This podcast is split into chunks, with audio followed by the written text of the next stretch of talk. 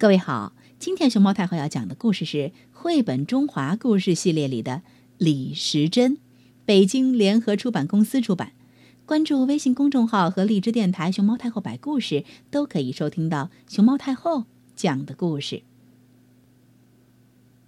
在大约五百年前的一天，大夫李延文家的第二个儿子出世了，取名李时珍。没有人会想到，这个小小的孩子日后会成为明代伟大的医药学家。李延文是个好大夫，为了行医，他把后院都种上了药草。李时珍从会走路起，就喜欢往后院里头跑。这些药草的气味很特别，小小的李时珍经常好奇地嗅着它们。空闲的时候。父亲从后园子里采了些药草来炮制，这些药材种类不同，药用的部位不同，有些用根，有些用茎，有些用叶儿，炮制的方法也不同，有的要切，有的要蒸，有的要炒。就这么切切炒炒的，药草就变成了能治病的药材，多神奇！小小的李时珍就这么喜欢上了草药。随着年龄的增长，他对这些草药的性能了解的越来越多，对医药学更加着迷了。李延文经常把两个儿子带到自己简陋的小诊所里，让他们边看边学。好学的李时珍就这么学到了不少东西。有一天，李延文带着大儿子出诊去了，小诊所里只剩下李时珍一个人。这时，来了一位病人。肚子疼得厉害，等不及李延文回来，催着李时珍给诊断抓药。李时珍诊完脉，觉得自己有把握治这个病。他想了想，说：“父亲要到晚上才能回来，要不我先给您开个方子试试看。”病人难受极了，迫不及待地说：“好，好。”李时珍就果断的开方取药，送走了病人。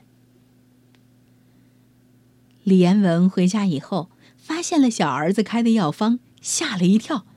人命关天呐，药可不能乱开，更不能乱吃。他仔细看了药方，又问病人的症状。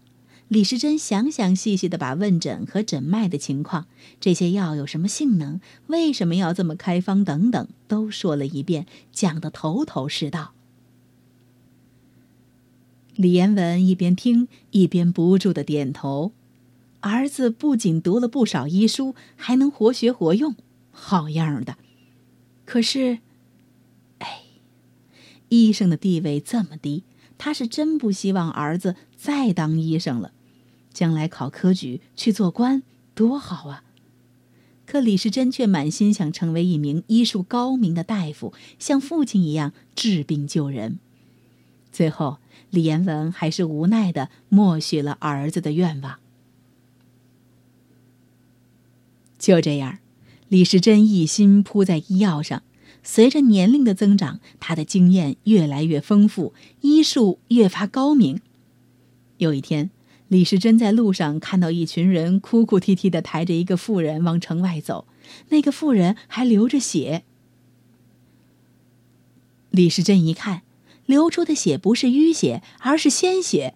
他赶忙拦住人群，说：“快停下来，人还有救呢！”大家听了都不敢相信。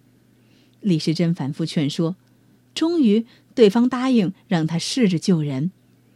李时珍用针灸的办法给他扎了几针，不一会儿就见妇人轻轻哼了一声，竟然醒了。这一下子，人群欢声雷动。不久以后，这名妇人又顺利的生下了一个儿子，于是人们都传言李时珍一根银针救活了两条人命。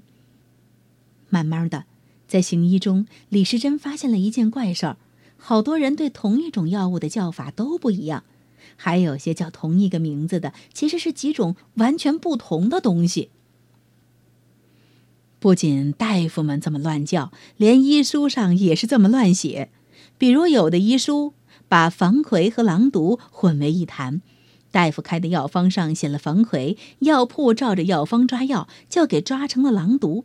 可是狼毒毒性很大，病人吃了这样的药就无辜送命。这种抓错药吃死人的事情，不是一起两起，时不时就要发生。耳闻目睹这些事情，让李时珍心中激起了巨大的波澜，他萌发了要编写一部《天下药材大全》的念头。为此，他先是花了十年的时间，熟读了《内经》《本草经》《伤寒论》《金匮要略》等等好多的古医书，同时还有无数关于花草树木的书籍，光是笔记就装了满满的几柜子。接着，李时珍为了准确地记录药材的样子、药性、产地，走遍了各地。比如说，为了找到曼陀罗花，李时珍长途跋涉来到北方。找到它以后，为了确定它的药性，还不顾危险，亲口尝了曼陀罗的各个部分，然后记录下来。再比如，李时珍看到书上说，穿山甲用鳞甲来捉蚂蚁，吃蚂蚁。他觉得奇怪，就捉到一只活的穿山甲来观察，结果发现它是用长长的舌头来吃蚂蚁的。他又解剖了穿山甲的胃，发现里边居然装了一升多的蚂蚁。他详细的记录了自己的观察所得。就这样，李时珍一丝不苟的写下了他的巨著。当这部书完成的时候，李时珍已经六十多岁了。他给这部书起名叫。《本草纲目》。《本草纲目》出版后，在世界上引起了巨大的反响，人们到处传播它，还进行翻刻。这部书成为了医生们的必备书籍。这部宝贵的医书帮助了无数的医生和病人。李时珍的名字也和这部巨著一起被一代又一代的人们铭记。传颂着。李时珍是中国古代伟大的医学家、药物学家。他参考历代医药学术书籍八百余种，结合自身从实际中积累、探访的大量药学知识，历时数十年，编成了《本草纲目》这部医学巨著，为后世留下了宝贵的医学财富。《本草纲目》被誉为东方药物据典，对人类近代科学及医学方面。影响巨大。李时珍在写《本草纲目》这部巨著时，态度非常严谨，纠正了不少时人的错误认识。比如，亲自观察穿山甲，发现穿山甲不是用鳞甲，而是用舌头来吃蚂蚁。